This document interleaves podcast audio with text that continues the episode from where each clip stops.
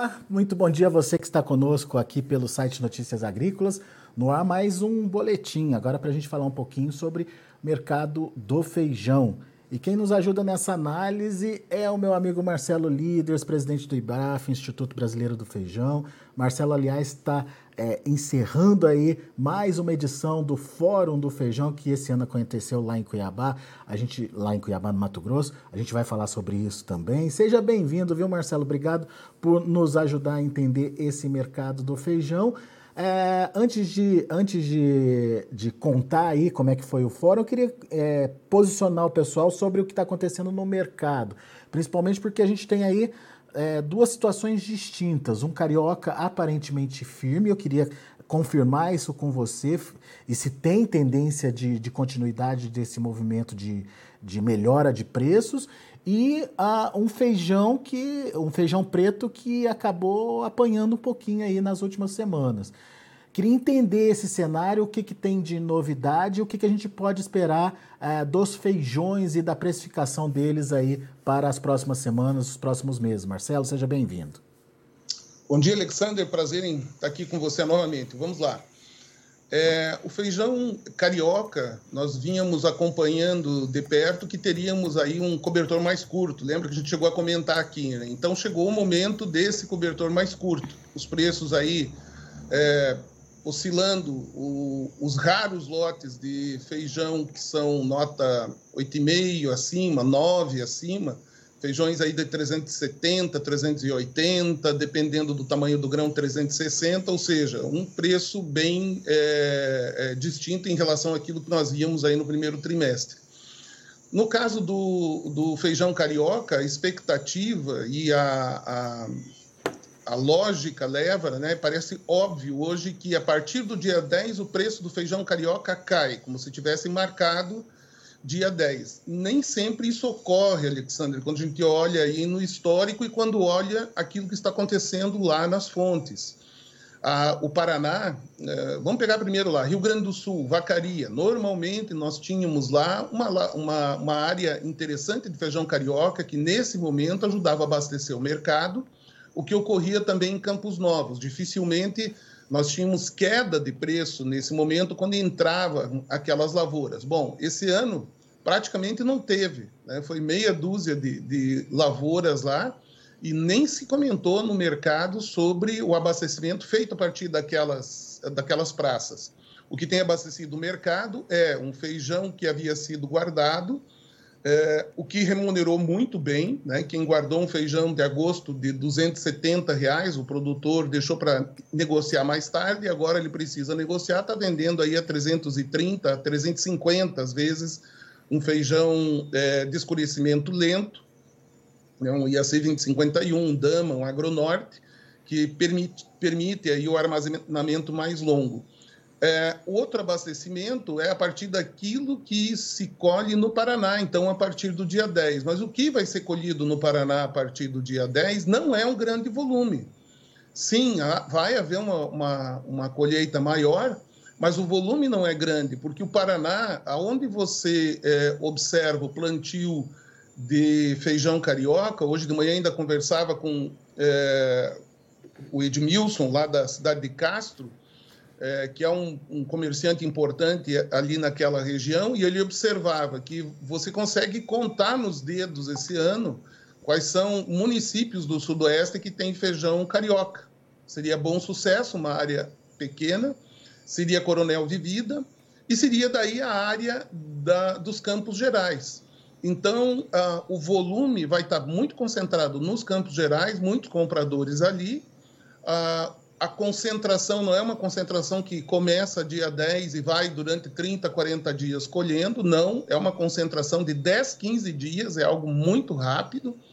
Então, claro, é, quando a gente fala de oscilações fortes, é você imaginar 50 reais a mais ou a menos. Aparentemente, isso não deve acontecer. Se acontecer, vai ser algo muito pontual num dia, no outro dia volta a reagir.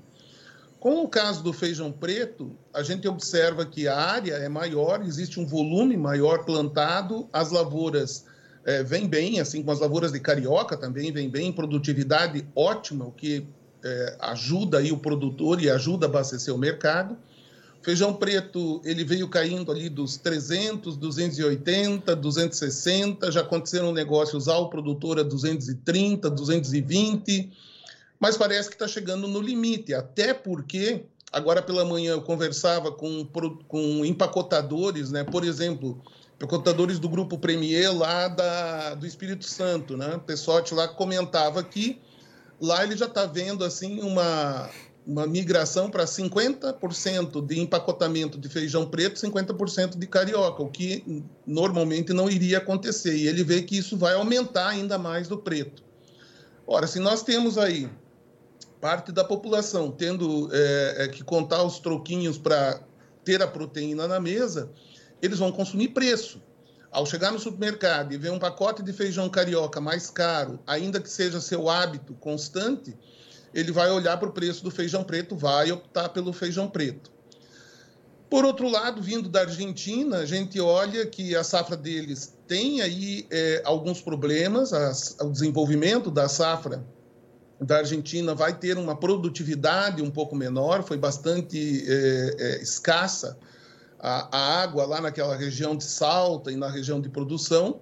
É, o dólar aumentou hoje, né, a gente já estava estranhando aquele dólar muito baixo e agora ele começa a, aumentar um pouco. Então são é, indicativos de que a gente não vai ter assim uma avalanche. E os argentinos não são também tontos de vir aqui vender feijão barato e eles vendem feijão até dezembro, janeiro do próximo ano. Né? Todo mês eles vão vender um pouco. Então, o produtor pode começar a olhar esses indicativos e talvez, na medida em que seu caixa permita, é, segurar um pouco e não, não imaginar que o feijão venha a 200 reais. Né? Se vier a 200 reais, é, é hora de parar um pouco, pagar para ver, esperar um pouquinho mais. Outro feijão que eu quero chamar atenção é o feijão rajado, 350, 360 reais. Lembrando que é um feijão de ciclo extremamente rápido. Ele tem entrado em algumas janelas bem interessantes e é um feijão que tem exportação. Aliás, tem demanda hoje que está difícil de ser atendida porque tem pouca oferta de feijão rajado. E essa demanda vai continuar durante o ano. Então, quem puder optar ainda em plantar feijão rajado não vai ter maiores problemas. E é, eu comecei a falar e não parei mais, né, Alexandre? Mas falta um aqui. É, o feijão calpi, Alexandre. O feijão calpi, nós temos visto aí uma diminuição bastante grande da área plantada do Mato Grosso. Nesse momento, 260, 280 reais é, são os indicativos em Goiás, por exemplo, que tem tido aí um, algum volume para ir sendo negociado, pingado, mas é o que vem sendo negociado. É, o feijão mungo enfrenta problemas lá fora, a Índia deu uma trancada, trouxe problemas, estamos administrando com a DIDOS, Ministério da Agricultura, embaixada, né, porque a Índia deu uma trancada na nacionalização lá, mas tão logo isso seja resolvido, e deve ser resolvido, a gente volta a ter aí um mercado francamente é, comprador e com bom é, desempenho e, e liquidez também. Bom, então tá, vamos lá. É, você falou do carioca, do preto, do rajado, do calpi e do mungo. Vamos, vamos concentrar então no carioca para entender a tendência. É, o que você falou é que tem agora, a partir do dia 10, uma nova safra entrando, que é a safra é, do Paraná. No entanto, não é uma safra de grande oferta. Uma barrigada pode até ser possível num período de maior concentração, mas e depois, Marcelo? Os preços retomam, os preços vão continuar subindo. É, quais as expectativas? E aquele produtor que puder segurar o feijão, que tem aquela condição é, de, de feijão de escurecimento mais, mais é, lento, ele deve segurar esse feijão ou é arriscado fazer essa estratégia? Eu acredito que, observando os produtores que têm tido mais sucesso, ainda que exista uma expectativa e uma perspectiva, é uma loteria bastante grande. Por quê? É, você tem o feijão preto abastecendo parte da população, você tem de alguma forma aí feijão calpi vindo também para o mercado. Então você não tem uma tendência de baixa aguda agora grande mas também grandes valorizações não são esperadas. A gente provavelmente vai acabar olhando um gráfico do mês de maio, junho, é, lá por julho, agosto, e vai ver, pode ter algum momento em que você tenha uma subida até acima desses valores, né? aí bata é, os esperados 400 reais, mas para bater 400 reais teria que ter uma mercadoria 9 acima, 9,5, 10, uma mercadoria graúda. Então, se isso acontecer, vai ser para um feijão super extra, que não vai ter grande volume, e vai ser num pico e depois ele começa a retornar de novo. Então, feijão é, é aquela história, eles já estão acertando na mosca. Né? Será que é hora de tentar acertar no olho da mosca? Só se você tem condições de é, correr esse risco. Alguns produtores gostam até de, de, de, desse, desse game que tem aí assim no feijão e, e aproveitam para, nesse momento, apostar alguma coisa. Mas não, não seria o melhor momento para isso. Ainda que tenha pouco feijão, a gente não vê é, disparar e valer a pena. Então, é, é, um período de menor oferta, aí, é, final do mês de maio, depois junho, julho, nós vamos ter aí uma, um volume maior de feijão só lá por agosto. Né? Uhum. É um período longo, mas ele já está caro. Então, é. Devagar com andor aí. É legal. E, e, foi importante você tocar nesse assunto. Ele já está caro, mas é, o custo de produção aumentou também. É, é, um preço que ainda paga a alta do custo de produção, que rentabiliza o produtor. O produtor está contente com os atuais patamares de preços, Marcelo?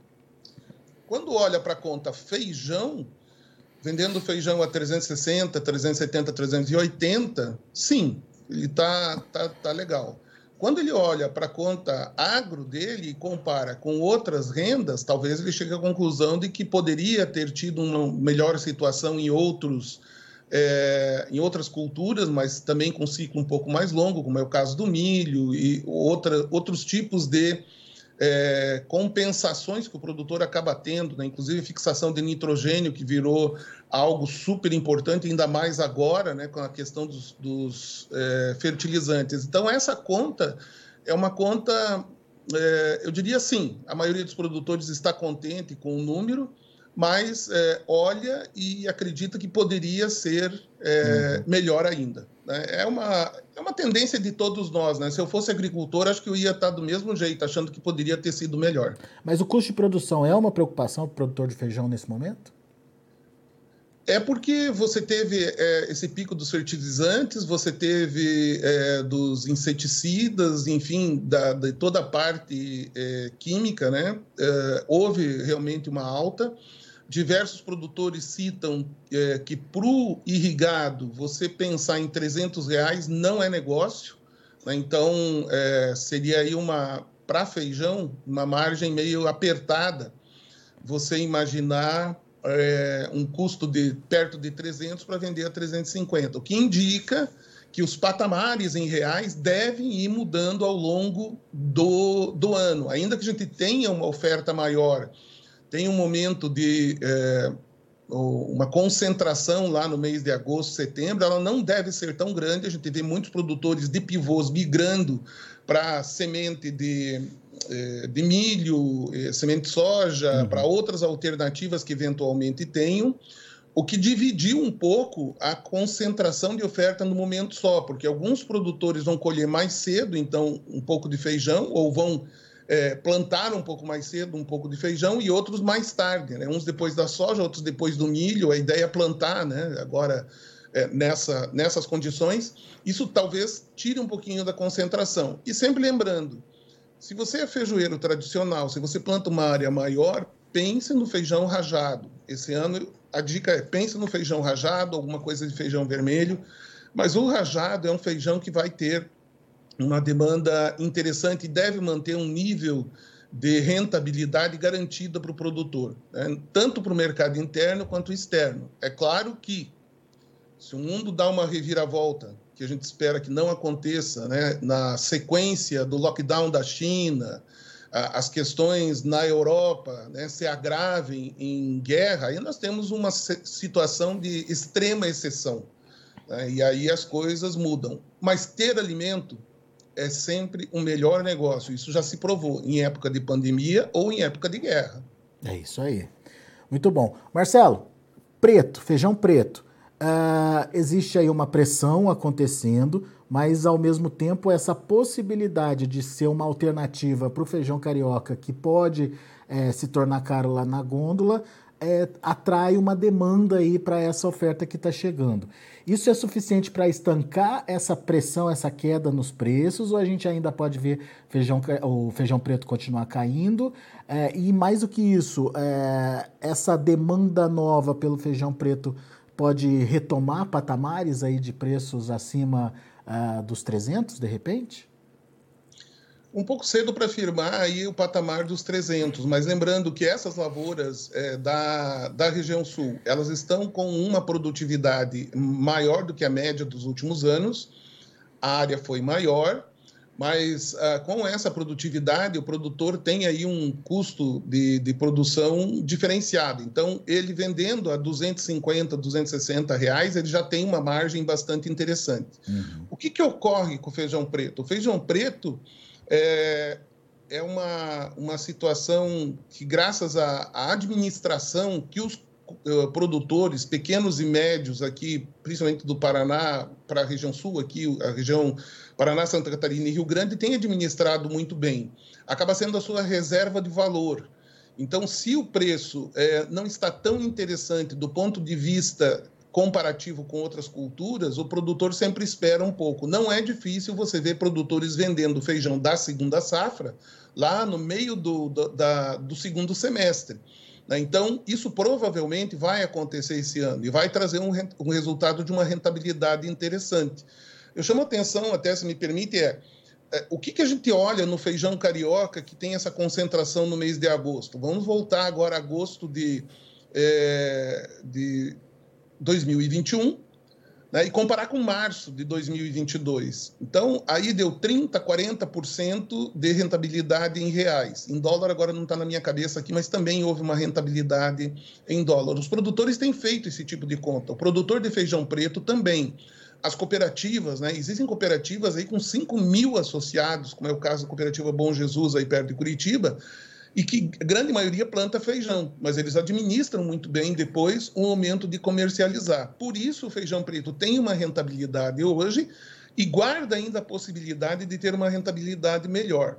Hoje, especificamente, né, dia 26 de abril, eu diria que um fator é, interessante, eu não vi o dólar agora, vi na abertura só, Alexander. Deixa mas uh, o dólar com viés. Pertinho é, dos 5, Marcelo, 4,96. Tá, vamos, vamos trabalhar. Dólar de 4,80 a 5 já fica muito interessante até para estudar algumas possibilidades que a gente não tem explorado por vários motivos ainda, que é até da exportação de feijão preto. Então, se a gente tiver é, em algum momento uma pressão baixista demais, ele vai bater no limite de exportação e o limite de exportação vai ficar acima de 200 reais. Então é questão de não se apavorar. Né? E o produtor de feijão preto, nem preciso dizer isso, porque é um caboclinho que tem nervos de aço. Uhum. É, e ele tem é, um produto que não, não deteriora na mão, em termos de cor. Ele faz isso desde sempre, muito antes do feijão carioca ter essa chance com os feijões de escurecimento lento, o produtor de feijão preto já administrava dessa forma, né? Então, claro, é um ano que é, é, há mais oferta, é um ano que tem essa característica, mas em compensação é um ano eleitoral, tem essa questão do dólar, tem o feijão carioca mais caro. Então, ainda que tenha caído o preço, não é nada que apavore. Né? Vamos devagar aí, porque existem bons sinais de pelo menos manter aí próximo dos 250, 260 em breve e depois, com o andar da carruagem, vamos ver como as coisas vão. Nós precisamos agora evitar que o feijão preto chegue a 200 reais. Aí o bicho complica para o lado do produtor. Muito bom. E, e, faz parte dessa rotina do produtor administrar a oferta para evitar essa pressão, então, né? Exato. Boa. Marcelo, daí o rajado, você, o rajado calpi você já explicou, tem mercado aí para atender é, é, tem é, demanda para absorver esse feijão, tanto no mercado interno quanto para exportação. Mas eu queria entender melhor o que se falou sobre o mungo, né? O mungo que era um, um, um feijão é, visto como o grande, uh, o grande, o grande destaque das nossas exportações. Ele perde esse status esse ano? Qual a complicação que tem lá na Índia? O que, que o produtor que está pensando ou que pensou em produzir feijão mungo tem que fazer ou tem que se atentar, Marcelo? Bom, primeira coisa que é interessante do feijão mungo é o seu ciclo, 65 dias. Segunda coisa, a demanda por é, é, fertilizantes e defensivos é mínima. Né? Então, é um feijão que na hora de colher é muito fácil de colher até onde chove, porque ele seca muito rápido. Então, é, esses pontos continuam sendo características importantes e interessantes do feijão mungo. Ocorre que nós estamos trabalhando, e esse é um trabalho, gente, que não se faz em um ano, em dois, em três, às vezes leva cinco anos. A gente já vem trabalhando há alguns anos para abrir o mercado da China para feijão mungo. Na hora que abrir o mercado da China para feijão mungo, haja feijão mungo para vender para lá o que a gente viu de desenvolvimento de 2012 para cá, e naquela oportunidade eu lembro que a gente começou a falar de feijão mungo, né? ninguém nem sabia o que, que era, a gente viu que a China iria deixar de participar do mercado mundial, ia passar a ser importadora. Né? E realmente, dentro do planejamento deles, as coisas acontecem. Né? E aconteceu isso e nós ganhamos esse espaço aí. Um, mas até hoje nós mandamos muito pouco feijão para a China, e a China é uma importadora. Quem é o nosso principal cliente de feijão mungo? A Índia. Acontece que a Índia toma algumas atitudes, às vezes, intempestivas, né? e nós temos que agora bater duro. Né? Foi até objeto de uma conversa nossa durante o fórum, né? na, na, num evento que nós fizemos é, numa sala paralela para os exportadores, Apex, etc. A gente chamou a atenção para o seguinte: a China simplesmente, de um dia para o outro, mudou a regra do jogo o Mong que estava carregado em cima dos navios, indo para lá, ela não iria é, aceitar. China ou Índia, Marcelo? Desculpa, a Índia. Índia, né? Índia. Tá. Índia. É, isso fez com que, é, primeiro, nós procurássemos, e ainda estamos nesse, nesse desenvolvimento das conversas diplomáticas com a Índia né, de, ó, tá aí, tá carregado, a regra do jogo era que aquilo que carregasse até o final do mês de março, é, e eles mudaram no meio, não, o que já carregou também nós não vamos aceitar, não vamos chegar a 31 de março. Então, existem alguns indicativos de que a Índia deve voltar a abrir o mercado, mas nesse momento está fechado. E a gente não pode aceitar isso quietinho. Né? Existem no, no mercado mundial é, as contrapartidas e existe as retaliações. Né? Então, nós vamos pedir para o governo brasileiro, para o Itamaraty, caso a Índia não aceite os feijões que estavam é, viajando, é alguma coisa aí ao redor de 70, 80 containers, mas não importa, fosse um container dentro da regra do jogo, é, nós vamos solicitar que haja uma discussão num, num, outro nível, mais dura. Então tá, vamos retalhar. Vocês não vão receber esse feijão mung do Brasil?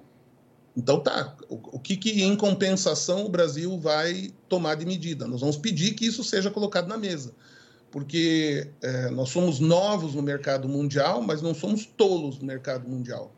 Né? Então eles precisam saber que uma ação como essa, eles fecharam para todo mundo, não foi para o Brasil.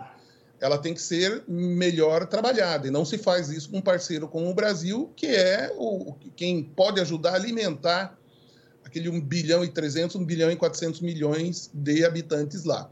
Eu trago esse assunto para mostrar que sim, a exportação é o caminho, sim, o feijão mung vai trazer muita alegria, é, é, ele, ele tem um grande caminho pela frente, mas também é, nada é feito só de é, pontos positivos, não existe só flores, né? tem os espinhos no meio do caminho.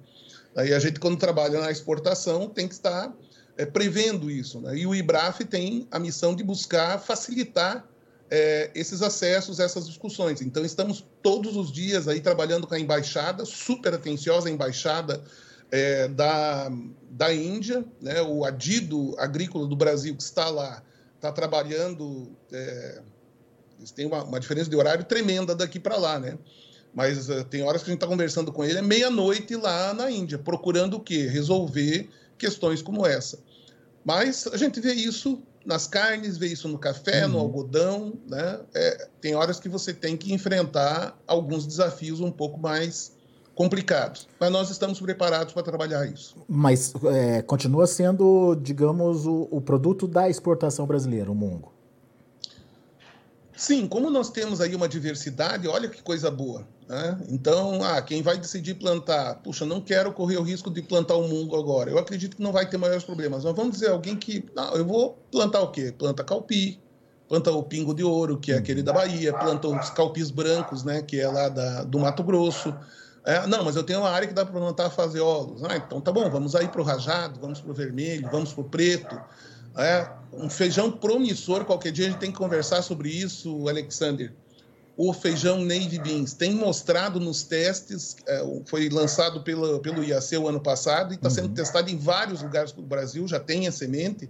É impressionante a produtividade desse feijão. E tem mercado internacional. Acredito que vai ter no mercado nacional para ele também. É muito saboroso. É um branquinho pequeno o feijão. Então, é, olha como é bom a gente ter uma cesta diversificada. Né? é, é administrável o produtor. E uh, vai ter ano que nós vamos exportar mais mungo, vai ter ano que nós vamos exportar mais rajado, mais calpi, né? e mais o que vier pela frente aí da diversidade que a pesquisa tem entregue aí para o produtor. Boa, Marcelo. Muito bom, meu amigo. Tem pouco mais de, de, de uma semana aí do encerramento do oitavo Fórum do Feijão. Qual o legado desse oitavo fórum? O que, que você destaca? Enfim, ah, quais foram as, as discussões mais pertinentes na, na sua concepção? Eu acredito que é, unanimemente, né, o, o, a plateia que estava lá e, e, as pessoas que estavam lá pensando feijão, pensando é, o, o, que é esse mercado para o Brasil, é, decidiram encaminhar, por exemplo, para a Conab solicitação de que nós tenhamos ah, um, é, o uso de sementes é, para, para que seja atendida as demandas da Conab, ou seja, quando a Conab vai comprar é, para a cesta básica, vai comprar para algum programa, né, ou até mesmo para as escolas, etc., vai comprar para algum programa feijão, que o feijão tem origem. Ora, se existe uma legislação sobre o uso de sementes, que ela seja cumprida primeiramente é, pelos órgãos governamentais. Segundo, é, que nós tenhamos a possibilidade de ter os levantamentos por é, variedade, ainda que hoje ela não tenha um grande volume, fica até mais fácil.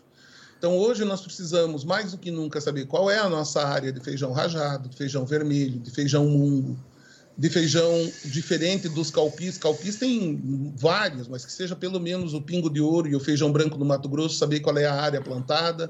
Enfim, nós precisamos detalhar isso melhor, porque é, nós estamos falando aqui de feijão a 45 minutos. Você veja só, é feijão preto, uma característica, rajado, é, mungo, feijão vermelho, feijão azul, que cada um deles com características de mercado, de produção, de preço distintos. Então, é necessário que nós tenhamos os levantamentos também. Nós sabemos que a Conab tem se mostrado bastante é, atenta às necessidades do setor, e isso vai ser encaminhado via Câmara Setorial, né, via o presidente Afrânio, que é o novo presidente da Câmara Setorial, vai ser encaminhado esse tipo de solicitação. E algo mais que nós vamos pedir é, é precisamos de mais estímulos para a produção de feijão. É, é, isso é óbvio. Qual é o tipo de estímulo? É, isso ainda vai ter que ser discutido, mas nós vamos precisar e podemos ter essa prerrogativa porque feijão tem a ver com segurança nacional. Né? Então, é, tem válvula de escape que é exportação, tem uma série aí de, é, de possibilidades, oportunidades e necessidades que vão ser encaminhadas agora a partir do fórum. Acho que essas são assim as que eu lembro agora principais. Tem mais algumas é, é, que também vão acabar refletindo aí no consumo, no conhecimento do consumidor de outras cultivares, etc. E também é, foi é, objeto de, de, conversas durante o fórum a necessidade de ter uma reunião com os empacotadores do Brasil. E ela vai acontecer dia 30 de junho, a partir das 13h30, é, na, no IAC, aí em Campinas, Instituto Agronômico de Campinas. Então, tanto a Câmara Setorial, quanto o IBRAF, quanto o Conselho Brasileiro do Feijão, é, vão convidar a indústria para nós trocarmos algumas ideias junto com é, as associações de supermercados, é, alguma coisa sobre o, o, comportamento de consumidores, como pode ser melhor aproveitado como setor. É, precisamos ouvir os empacotadores sobre as questões aí de qualidade, de resíduos, mostrar as novidades que foram lançadas no, no fórum, né? DTT, de, o Velox lá que detecta eh, em segundos né, a questão de, de resíduos, de qualidade, de umidade, etc. Plataforma de negociação que deve facilitar. Então, é, tem bastante coisa que saiu desse fórum. Muito, muito promissor o que foi visto durante o fórum. Muito bom. Fica aí, legado do oitavo Fórum do Feijão, então, para o setor, para, para a produção, pro, enfim, para o produtor brasileiro também é, entender o que vem pela frente e as novas necessidades do setor. Meu amigo, mais uma vez, muito obrigado pela sua participação aqui com a gente no Notícias Agrícolas. Volte sempre. Volto sim. E viva o feijão do Brasil. É isso aí, é isso aí. Boa, Marcelo. Abraço. Até a próxima. Abraço. Tchau, tchau. Tá aí, Marcelo Líderes, presidente do IBRAF aqui com a gente, analisando o mercado do feijão, fez uma análise bem didática aí de todas as variedades praticamente produzidas no Brasil, falou do carioca, da tendência para o feijão preto, do rajado, do calpi, do feijão mungo, enfim, é, todas as nuances aí dessas variedades diferentes e os potenciais é, mercados aí dessas variedades, obviamente com os seus preços em formação. A gente agradece muito ao Marcelo, agradece a você que nos acompanhou até agora. Na sequência, tem mais informações, daí agora direcionada a você que é pecuarista. Daqui a pouquinho a gente fala sobre esse mercado do boi. Continue com a gente. Participe das nossas mídias sociais no Facebook Notícias Agrícolas, no Instagram, arroba Notícias Agrícolas e em nosso Twitter, arroba Notiagre. E para assistir todos os nossos vídeos, se inscreva no YouTube e na Twitch Notícias Agrícolas Oficial.